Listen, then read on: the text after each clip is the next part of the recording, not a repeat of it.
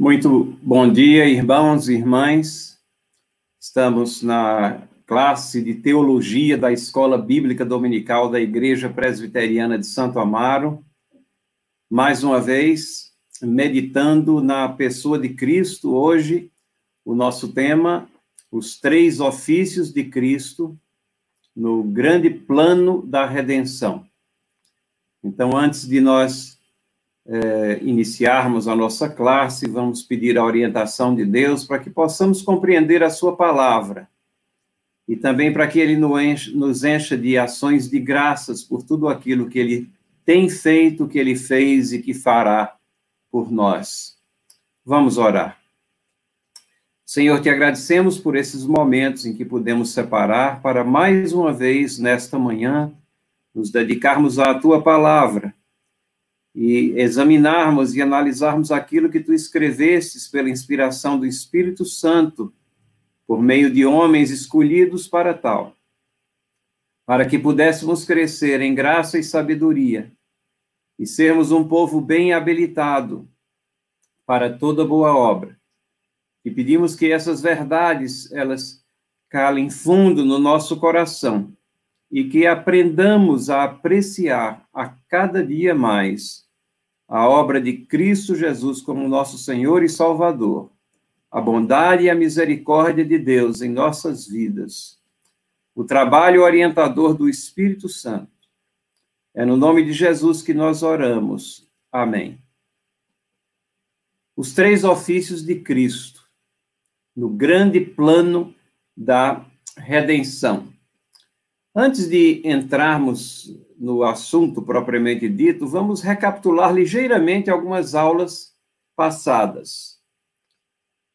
É, tivemos uma aula sobre a ressurreição de Jesus Cristo e nós nos concentramos no capítulo 15 de 1 Coríntios, da primeira carta de Paulo aos Coríntios, porque nós podemos chamar ele o capítulo da ressurreição ele não é necessariamente o capítulo que relata a ressurreição, a ressurreição de Cristo está relatada nos quatro evangelhos, mas ele é aquele que coloca o foco teológico e o ponto central dessa ressurreição como sendo a vitória de Cristo Jesus sobre a morte.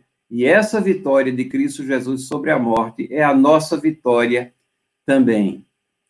Na sequência, nós tivemos uma aula sobre a ascensão de Cristo Jesus. O reverendo Leandro nos relembrou o que é que acontece na ascensão de Cristo Jesus e trechos como o capítulo 24 de Lucas, Atos 1 e Hebreus capítulo 4, capítulo 9, todos esses foram relembrados, mostrando que essa ascensão configura exatamente a vitória sobre a morte e o assentamento à destra de Deus, que é a culminação da sua exaltação. Depois do estágio de humilhação de Jesus Cristo aqui na terra, hoje ele assenta-se à destra de Deus, Jesus Cristo, com a sua natureza humana e a sua natureza divina. Isso nós enfatizamos bastante, que a encarnação é algo que ele veio assumir para ser o nosso hábil mediador entre a Trindade, entre Deus e os homens. E ali ele intercede por nós ao Pai. E o reverendo Leandro também falou do retorno em glória como juiz, e isso daí mostra que ele está reinando como rei. E na sua vitória, uh, ele traz também o julgamento sobre o pecado e aplica a salvação e da vida eterna, cumprindo aquilo que Paulo nos coloca, que é aquele que nos chamou é, é poderoso para levar todos os passos do grande plano de salvação até a nossa glorificação. Obviamente que temos aqui nesse retorno em glória várias questões que são proféticas, que ainda acontecerão. E nós aguardamos a segunda vinda de Cristo, porque ela foi prometida quando ele ascendeu aos céus. Mas nessa manhã nós queremos falar dos três ofícios de Jesus Cristo. Três ofícios de Jesus Cristo. Às vezes parece estranho nós nos referimos às ações de Cristo, à vinda de Cristo, aquilo que ele veio aqui fazer por nós, como sendo ofícios. Ora, ser precede fazer. Jesus Cristo é aquilo que nós temos exposto aqui, extraindo da palavra de Deus. Ele é Deus, integralmente Deus, mas ele assumiu uma natureza humana e fez isso como manifestação do amor de Deus por sua igreja, por suas ovelhas, para que ele pudesse pagar os nossos pecados na cruz do Calvário. E Jesus Cristo manifesta assim publicamente os poderes relacionados com esses ofícios que nós vamos ver. Esses três ofícios, eles afloram, eles ficam claros quando a gente faz um estudo cuidadoso das escrituras, das atividades de Jesus Cristo como Salvador, como Senhor, nesse plano de salvação e também na regência do universo que ele detém. E esses três ofícios, é obviamente que você já ouviu fazer referência a eles ou já fez referência a eles, é o ofício de profeta, o ofício de sacerdote, o ofício de rei. Esses são os três ofícios de Cristo que têm sido reconhecidos na teologia da reforma como sendo a exposição fiel daquilo que Cristo realiza nessa interação, nessa interatividade com a humanidade criada e aquilo que ele faz por nós, fez por nós e continuará a fazer por nós, expressando aquilo que em ele é. Gostaria de levar os nossos pensamentos também à confissão de fé de Westminster, que é um dos símbolos de fé da Igreja Presbiteriana, e no capítulo 8, ela expressando aquilo que a Bíblia ensina, ela fala de Cristo, o mediador. A Bíblia nos ensina que há um só mediador entre Deus e os homens, Jesus Cristo, nosso Senhor. A Bíblia nos ensina que essa intermediação ela não pode ser realizada por nenhum outro, pois todos os demais são pecadores, e nenhum deles passou os passos de Jesus Cristo aqui na terra, de receber sobre si a punição dos nossos pecados e sair vitorioso da morte. Há um só mediador. E o texto nos diz aqui, no capítulo 8 da Confissão de Fé, seção primeira, aprove a Deus, em seu eterno propósito, escolher e ordenar o Senhor Jesus, seu Filho unigênito, para ser o mediador entre Deus e o homem. E aí prestem atenção, diz assim: o profeta, sacerdote e rei, cabeça e salvador da sua igreja, o herdeiro de todas as coisas e o juiz do mundo, e deu-lhe desde toda a eternidade um povo para ser sua semente e para, no tempo devido, ser por ele redimido ou remido, chamado, justificado, santificado e glorificado. Essa última frase aqui, ela trata dos passos nossos nessa reconciliação com Deus. Somos remidos ou redimidos porque éramos escravos do pecado, é como se fôssemos é, um resgate de alguém para alguém que nos havia sequestrado. Nós, Cristo vai lá e é, assalta a casa do valente e nos resgata. Nós somos chamados eficazmente. A palavra de Deus torna-se é, viva em nós, o Espírito Santo ilumina o nosso entendimento. Nós somos justificados Deus não é apenas conivente com o pecado e nos aceita, mas ele nos aceita porque estamos cobertos com a justiça de Cristo. Nós atravessamos um processo de santificação ao longo da nossa vida, como povo de Deus, nós vamos aprendendo sobre ele, praticando aquelas coisas que agradam a Deus, deixando de lado aquelas coisas que desagradam a ele e que quebram a, a lei de Deus e levados até a glorificação. Tudo no seu devido tempo, no tempo devido, diz aqui. Mas a descrição feita de Jesus Cristo é esse profeta, sacerdote e rei. Esse é o um entendimento bem coerente dentro da linha reformada de pensamento da teologia da reforma, que interpreta a palavra de Deus, não procura criar nenhuma doutrina nova, mas extrair da Bíblia aquilo que ela tem. E no Catecismo de Heidelberg, de 1563, nós, nós lemos assim: o nome de Cristo significa ungido. Por que Jesus tem esse nome? É a resposta a uma pergunta. Né? É perguntas e resposta o catecismo. E a resposta é essa: ele foi ordenado por Deus Pai e ungido com o Espírito Santo para ser o nosso supremo profeta e mestre, nosso único sumo sacerdote e o nosso eterno rei. Chama atenção aqui para essa designação, nosso. Esses três ofícios, eles são realizados em nosso favor para nós.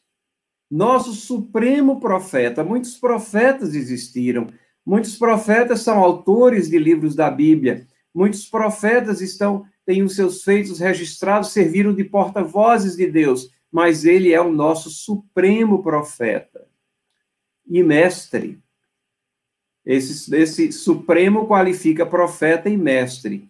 E o nosso único sumo sacerdote único sumo sacerdote e nosso eterno rei. Então, nós vemos aqui profeta, sacerdote e rei. Como eh, mestre, como senhor do conhecimento, ele tem as palavras, ele é o nosso guia maior, esse é o exercício da sua função de profeta. E o, a resposta continua detalhando aqui, dizendo: como profeta, ele nos revelou plenamente o plano de Deus para nossa salvação. Todos os detalhes do seu ministério aqui na terra, ele nos transmitiu não somente com suas palavras, mas com sua vida, exemplificando quais são os seus ensinamentos, qual era o plano de Deus, declarando explicitamente o que haveria de acontecer, como ele haveria de padecer na cruz e como ele haveria de ressuscitar ao terceiro dia. Ele foi o porta-voz de Deus, do plano de salvação para nós, para aqueles que foram contemporâneos com ele, mas para nós também que estamos aqui nesses dias. Como sumo sacerdote, ele nos revelou plenamente o plano de Deus para nossa salvação.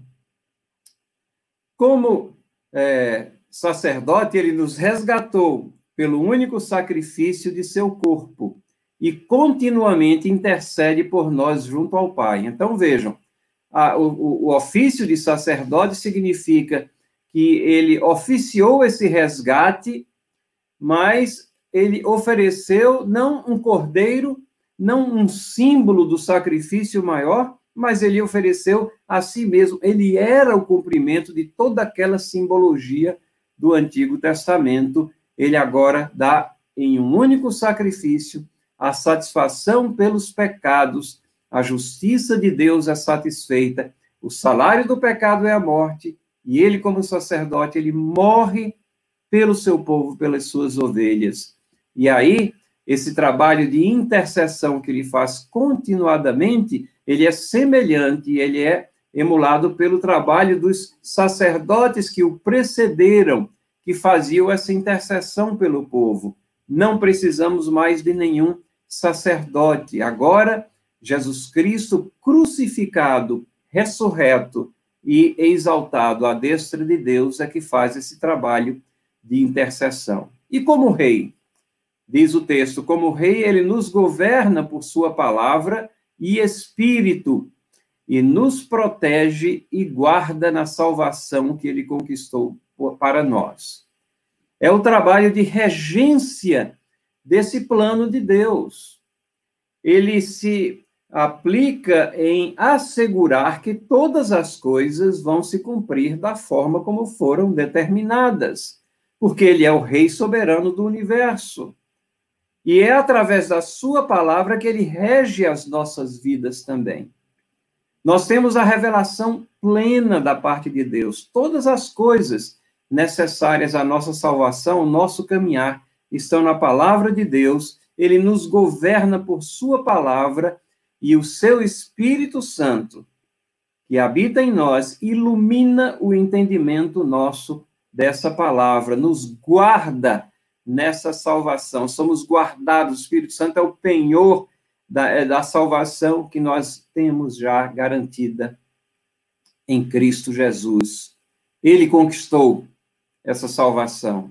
E havendo conquistado, ele diz assim: aqueles que o Pai me dá, ninguém os arrebatará da minha mão. Como rei, ele governa as nossas vidas, ele governa essa terra, ele governa o universo, é o governo mais amplo possível que nós podemos imaginar, ele que é o próprio criador de todas as coisas. Há um texto-chave na palavra de Deus que traz todos esses três aspectos do trabalho de Cristo é, é, lá em Hebreus, o prefácio de Hebreus, no capítulo 1, os versículos 1 a 4. Veja, esse texto aqui tem os três ofícios de Cristo. E diz assim a palavra de Deus: Havendo Deus outrora falado muitas vezes e de muitas maneiras pelos profetas, aos pais pelos profetas, nesses últimos dias nos falou pelo Filho a quem constituiu o herdeiro de todas as coisas, pelo qual também fez o universo. Ele que é o resplendor da glória, a expressão exata do seu ser, sustentando todas as coisas pela palavra do seu poder. Depois de ter feito a purificação dos pecados, assentou-se à direita da majestade nas alturas tendo se tornado tão superior aos anjos, quanto herdou mais excelente nome do que eles. Percebem que aqui nós temos Jesus Cristo como profeta. Deus falou de muitas maneiras no Antigo Testamento, aos pais, a referência aqui ao Antigo Testamento, e agora nos falou pelo Filho. Ele é o porta-voz de Deus a, a palavra-chave do, do livro de Hebreus é melhor. E esse livro foi escrito, ou essa carta foi escrita, para elucidar exatamente esse entrelaçamento que existe entre o Antigo e o Novo Testamento, mostrando que o Novo Testamento constrói em cima das verdades do Antigo Testamento, ele não anula nem substitui o Antigo Testamento, mas tudo aquilo que aconteceu no Antigo Testamento está registrado, eram sombras das coisas que haveriam de se cumprir em Cristo Jesus. E agora ele é o profeta supremo.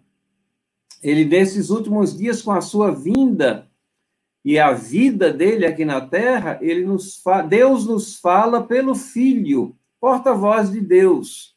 Ele transmite a mensagem de Deus. E aí nós temos ele também como sacerdote, porque o texto diz que ele fez a purificação dos pecados mais à frente. É ele que nos purifica de todo pecado. É ele que paga os nossos pecados lá na cruz do Calvário. É ele que expia os nossos pecados. E, obviamente, o seu ofício como rei é mencionado mais de uma vez aqui nesse texto diz assim que ele foi constituído herdeiro de todas as coisas, pelo, pelo qual também fez o universo. Então, é, obviamente que ele tem a regência do universo, ele é resplendor da glória, expressão exata do seu ser, sustenta todas as coisas pela palavra do seu poder. É, se, se não fosse o poder de Deus retratado em Cristo Jesus, todas as coisas se desfariam, mas Ele é que sustenta todas as coisas. É Ele que está na regência, assegurando que tudo vai se cumprir da forma como Deus determinou, e é ele que está sentado à direita da majestade nas alturas, superior a qualquer outro ser criado, aos homens ou anjos, e o nome dele é mais excelente que qualquer um desses. Profeta, sacerdote e rei, aqui encapsulados num texto que é esse prefácio da carta aos Hebreus, capítulo 1, versículos 1 a 4, e, como eu disse, o livro de Hebreus, ele faz essa, esse entrelaçamento entre o Antigo e o Novo, mas a palavrinha-chave é melhor. Você vai encontrar ela várias vezes, melhor ou maior,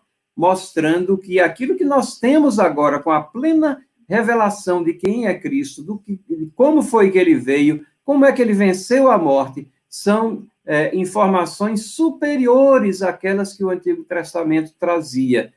E agora nós temos, temos um patamar de conhecimento que o Espírito Santo ilumina os nossos corações, mostrando quão grande é essa salvação que temos em Cristo Jesus. Esses três ofícios também estão aqui retratados no Catecismo Menor, ou Breve Catecismo de Westminster, que é o documento derivado da confissão para instrução é, das crianças. Infelizmente, hoje em dia, nem os adultos estudam mais isso, às vezes, mas ele tem, de forma resumida, aqueles é, trechos que a confissão de fé nos extrai e nos apresenta da palavra de Deus. E nas suas perguntas aqui sequenciais, ele trata disso. A pergunta 23 diz assim: Que funções exerce Cristo como nosso redentor? E veja, ele coloca bem claramente, da forma como nós estamos expondo, Cristo, como nosso redentor, exerce as funções de profeta, sacerdote e rei, tanto no seu estado de humilhação, como no de exaltação. Uma resposta bem curta aqui. Mas vejam, é, ele chama de funções, nós estamos chamando de ofícios, isso já elucida um pouco o que é que nós queremos dizer com ofício são as funções de Cristo. Nesse plano de salvação, ele exercita essas funções aqui. Para ser nosso redentor, ele tinha que ser profeta, sacerdote e rei. Mas a, a resposta aqui, ela também é muito importante, porque ela nos mostra que esses três aspectos estavam presentes tanto na sua humilhação, ou seja, quando ele estava aqui na terra, ele, está, ele estava atuando como profeta, como sacerdote intercedendo e como rei, a regência nunca fugiu das suas mãos, mas também quando ele é o Cristo exaltado, depois de ter vencido a morte, ele continua profeta, sacerdote e rei.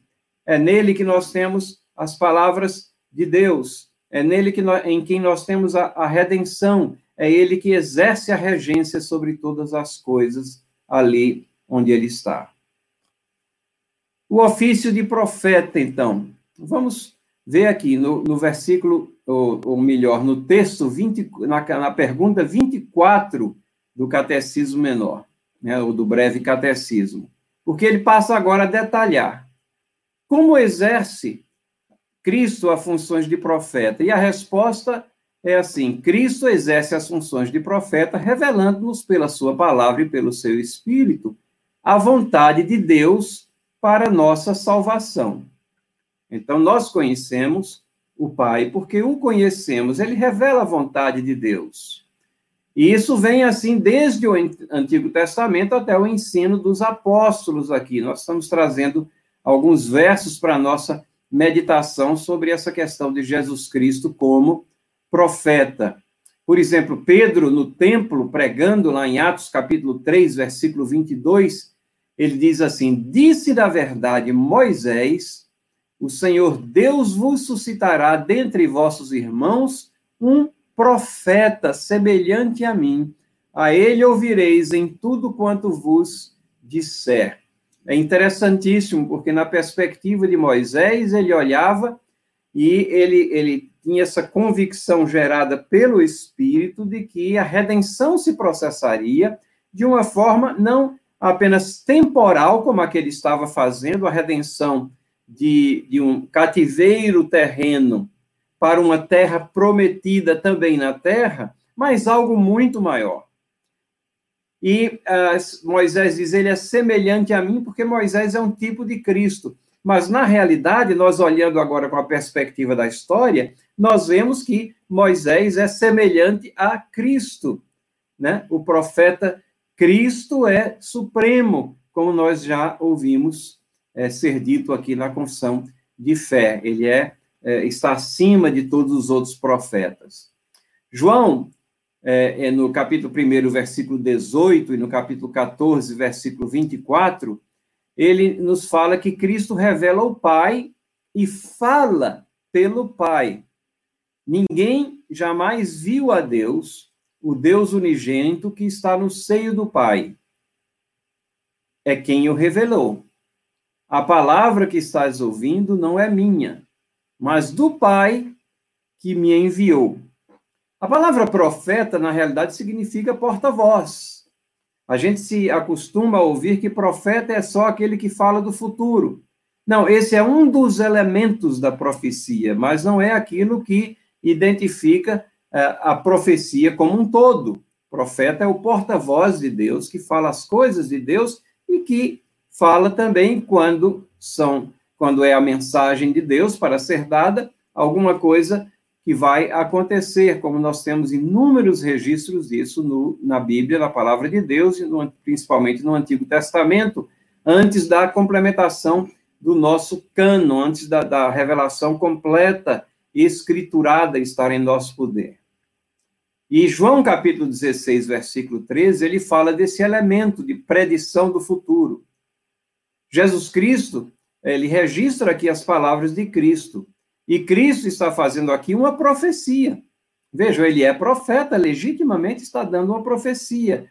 E a profecia que ele faz é sobre o Espírito Santo.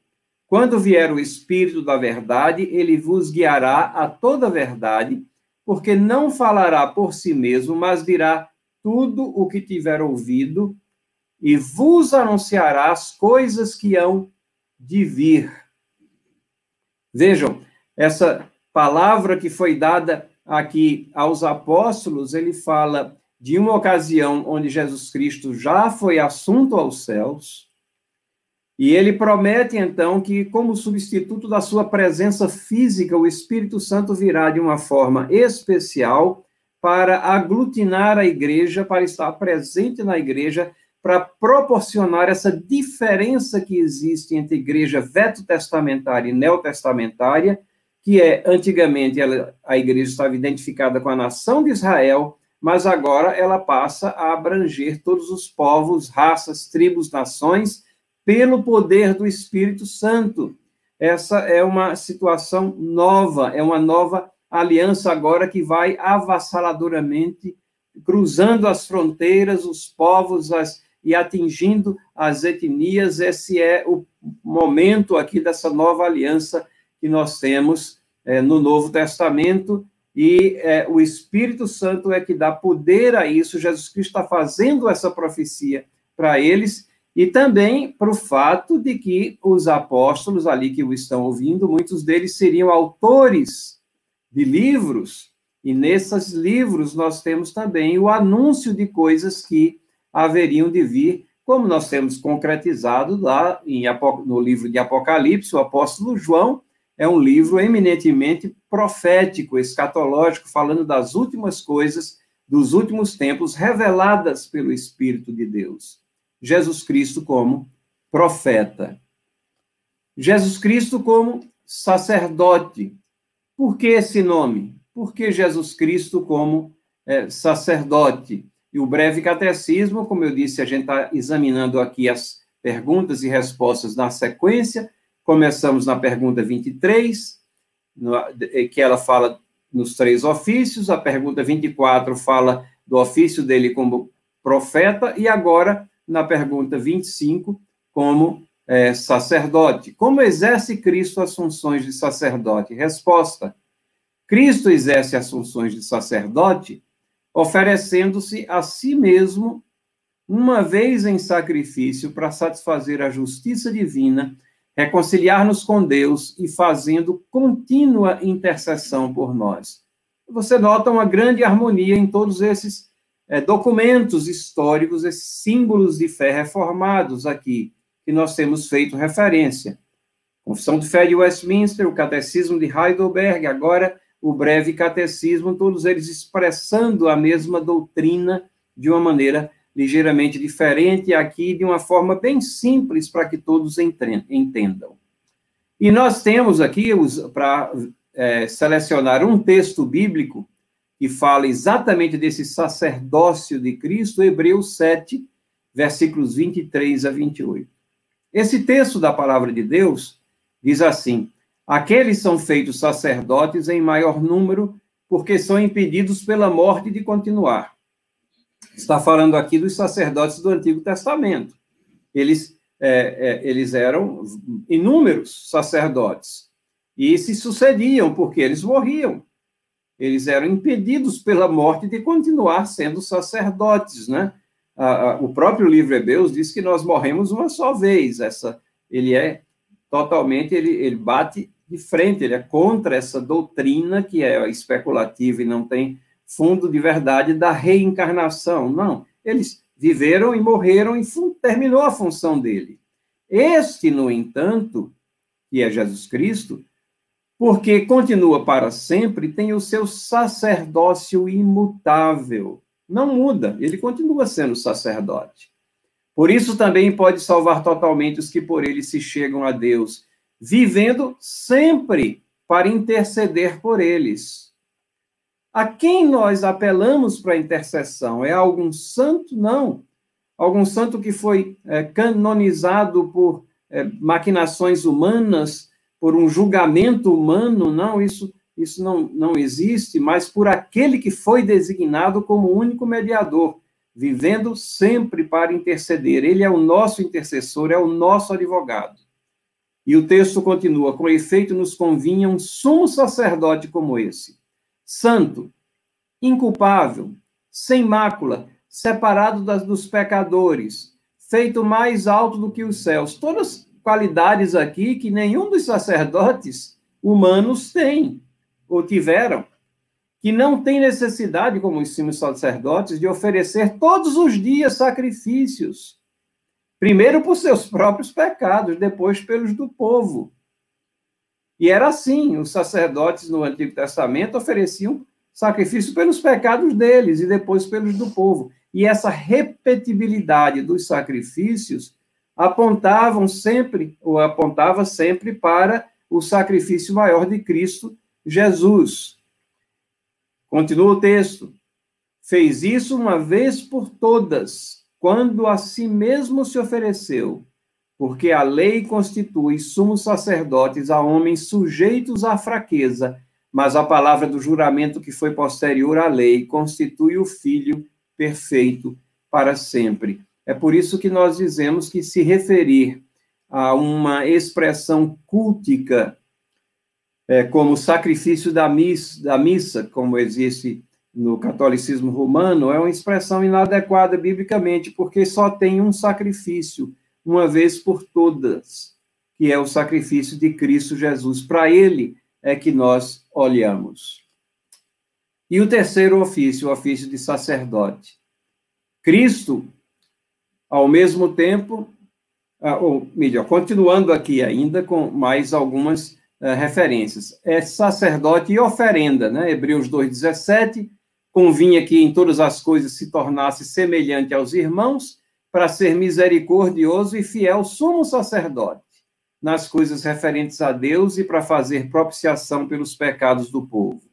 Hebreus 5, 28, notem quantas referências de Hebreus nós estamos fazendo, fala, falando aqui, não é? Assim também Cristo, tendo se oferecido uma vez para sempre para tirar os pecados de muitos, aparecerá segunda vez. E Romanos 3, 24 e 25 sendo justificados gratuitamente por sua graça, mediante a redenção que há em Cristo Jesus, a quem Deus propôs no seu sangue como propiciação mediante a fé, o sacrifício da sua vida. ele é ao mesmo tempo o sacerdote e o cordeiro, o cordeiro de Deus, que tira o pecado. Então, essa peculiaridade, ela subsiste somente em Cristo. E há também uma referência muito importante que às vezes nos escapa, ainda na carta aos Hebreus, capítulo 5, versículos 5 a 6, essa questão de identificar Cristo com a ordem de Melquisedeque. Assim também Cristo a si mesmo não se glorificou para se tornar sumo sacerdote, mas o glorificou aquele que lhe disse: Tu és meu filho, hoje te gerei. E outro lugar também diz: Tu és sacerdote para sempre, segundo a ordem de Melquisedeque. Isso está lá no Salmo 110, versículo 4. O que é que significa isso? É que os sacerdotes do Antigo Testamento, eles eram, é, na sua é, esmagadora maioria, obviamente, ali os relatos que nós temos dos sacerdotes, eles eram levitas de uma tribo específica de Israel. Eles eram sacerdotes para um povo específico, para um tempo específico. Mas Melquisedeque, nós temos o registro que antecede a formação ali física do povo judeu. E quem foi que é, ordenou a Melquisedeque é, sacerdote? É, nós não temos esse registro, mas foi o próprio Deus mostrando que o sacerdócio de Cristo ele não é limitado ao povo judeu, à raça judaica, mas ele transcende antes da formação do povo hebreu. Ali Jesus Cristo, a, a ordem é, de, é, de, sacerdócio de, já existia, a necessidade de sacrifícios, de intermediação já estava presente e, consequentemente, Jesus Cristo não tem o seu sacerdócio procedente do fato da, de, de uma descendência dos levitas, mas transcende tudo isso, ele é, ele abrange a igreja na sua totalidade, no seu aspecto global. O terceiro ofício, o ofício de rei. Breve catecismo na pergunta 26. Como exerce Cristo essa função de rei? Cristo exerce as funções de rei, sujeitando-nos a si mesmo, governando-nos, protegendo-nos, contendo e subjugando todos os seus e os nossos inimigos Vejam, se somos de Cristo, os inimigos dele são os nossos inimigos. E confiamos nele que eles serão subjugados. E a nossa luta não é contra carne e sangue, mas contra principados e potestades. Quem há de subsistir contra esses inimigos? Jesus Cristo, o vencedor, o vitorioso. Jesus Cristo, Rei. Isaías 9,6 já profetizava: o seu nome será maravilhoso, conselheiro, Deus forte, Pai da eternidade, Príncipe da paz. Nomes aqui que indicam regência de Cristo. Salmo 110, 2. O Senhor enviará de Sião o cetro do seu poder, dizendo: domina entre os teus inimigos. E acho tão interessante esse testemunho dos discípulos aqui. Nataniel, lá no primeiro capítulo de João, versículo 49, quando ele é chamado, diz assim: Então exclamou Nataniel: Mestre, tu és o filho de Deus, tu és o rei de Israel. Vejam o reconhecimento dele ali que está sendo chamado para um dos, ser um dos discípulos. Paulo diz assim em 1 Coríntios 15, como eu disse, aquele capítulo da, ressurreição, diz que ele sujeitou todas as coisas debaixo dos seus pés. Não há dúvida que Jesus Cristo é rei. Ele é profeta, ele é sacerdote e ele é rei. E eu queria trazer agora, nos minutos que nos restam aqui, uma questão prática. Porque quando nós olhamos é, esses ofícios de Cristo, quando nós estudamos na palavra de Deus essas funções, como nos coloca o Catecismo Menor, nós percebemos que são funções inseparáveis. O sacerdócio de Cristo, a morte dele, a intercessão, não pode ser dissociada ou separada do ofício de profeta, dele ser porta-voz de Deus. Nem pode ser separado do seu senhorio. E por que é que eu digo que isso é uma questão prática? Porque isso apenas não é aqui uma questão doutrinária, acadêmica, que a gente está se debruçando sobre a palavra para ter um conhecimento maior, mas essas verdades, elas têm uma contrapartida muito prática na forma como nós falamos de Cristo, como nós evangelizamos, como nós tratamos a sua pessoa. E há uma teoria que tem surgido no meio dos de evangélicos, chamada teoria do crente carnal, que ela simplesmente é, se popularizou muito rapidamente, mas ela não tem respaldo e ela atinge, assim, é, de forma muito profunda essa unidade entre os três ofícios.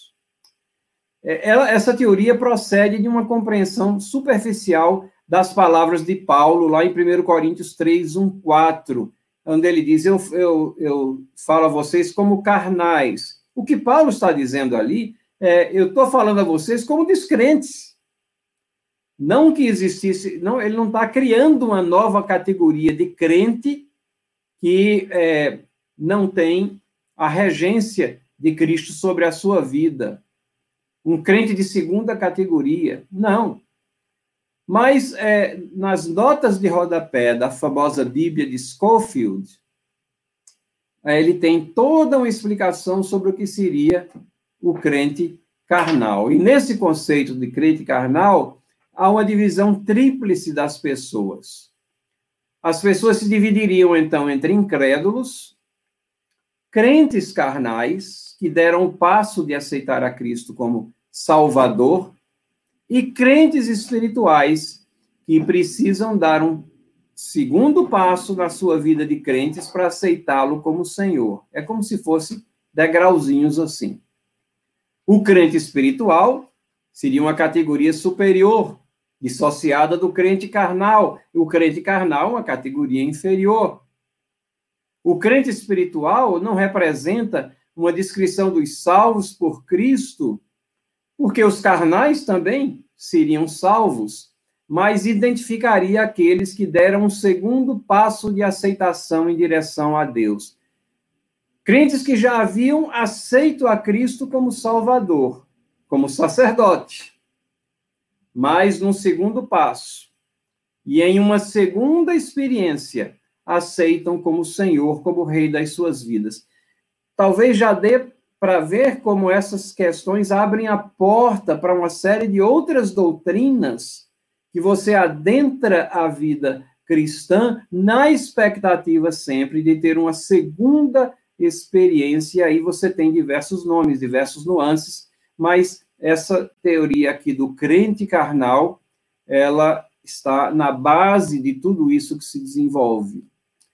E esse ensinamento do crente carnal, ele tem o resultado prático de confortar indevidamente aqueles que, mesmo fazendo parte da igreja local, levam uma vida desregrada. São congregados, a Bíblia diz que nós devemos examinar a nossa salvação para ver se está ali mesmo. A Bíblia diz: pelos frutos os conhecereis. Mas, repentinamente, no meio evangélico, cria-se uma categoria daqueles que ficam levando uma vida desregrada, são congregados, mas é, são considerados como salvos ali, quando levam uma vida fora dos padrões das Escrituras. Eles se autoanalisam e eles se acham pertencentes a essa categoria de crente carnal e ficam bem confortáveis com isso. Essas pessoas, na realidade, deveriam estar examinando a genuinidade da salvação que professam. Elas estão vivendo entre dois mundos e isso nós não encontramos como sendo o crente verdadeiramente salvo, aquele que já virou as costas para o mundo. Ele é pecador, ele, ele peca, ocasionalmente, mas o pecado é um corpo estranho na sua vida. Não pode fazer parte perene da sua existência e ficar confortável nisso. Esse conceito, é, ele termina entrando também em alguns métodos de evangelismo. E esses métodos de evangelismo terminam fugindo ao ensino das Escrituras sobre o que elas nos falam sobre Cristo. Porque o conceito do crente carnal foi promovido muito ativamente pela, uh, por, pela organização Cruzada Estudantil e Profissional para Cristo, o Campus Crusade for Christ, né? E no treinamento dos obreiros ali, é, do manual de treinamento de leigos, é, diz assim que é, a pessoa que está sendo treinada tem que explicar ao novo convertido, e aqui é uma citação desse manual, explique ao novo convertido que depois de ter convidado a Cristo para entrar em sua vida, então começa já que Jesus Cristo é, não é o, o, o rei, aquele que tem a regência, que tem o comando das coisas, mas é como se estivesse ali é, fazendo, é, mendigando a entrada numa vida. É, depois de ter convidado a Cristo a entrar em sua vida, você explica a ele que é possível que a pessoa volte a controlar de novo o trono da sua vida. Ou seja, venha a se situar na categoria de um crente carnal.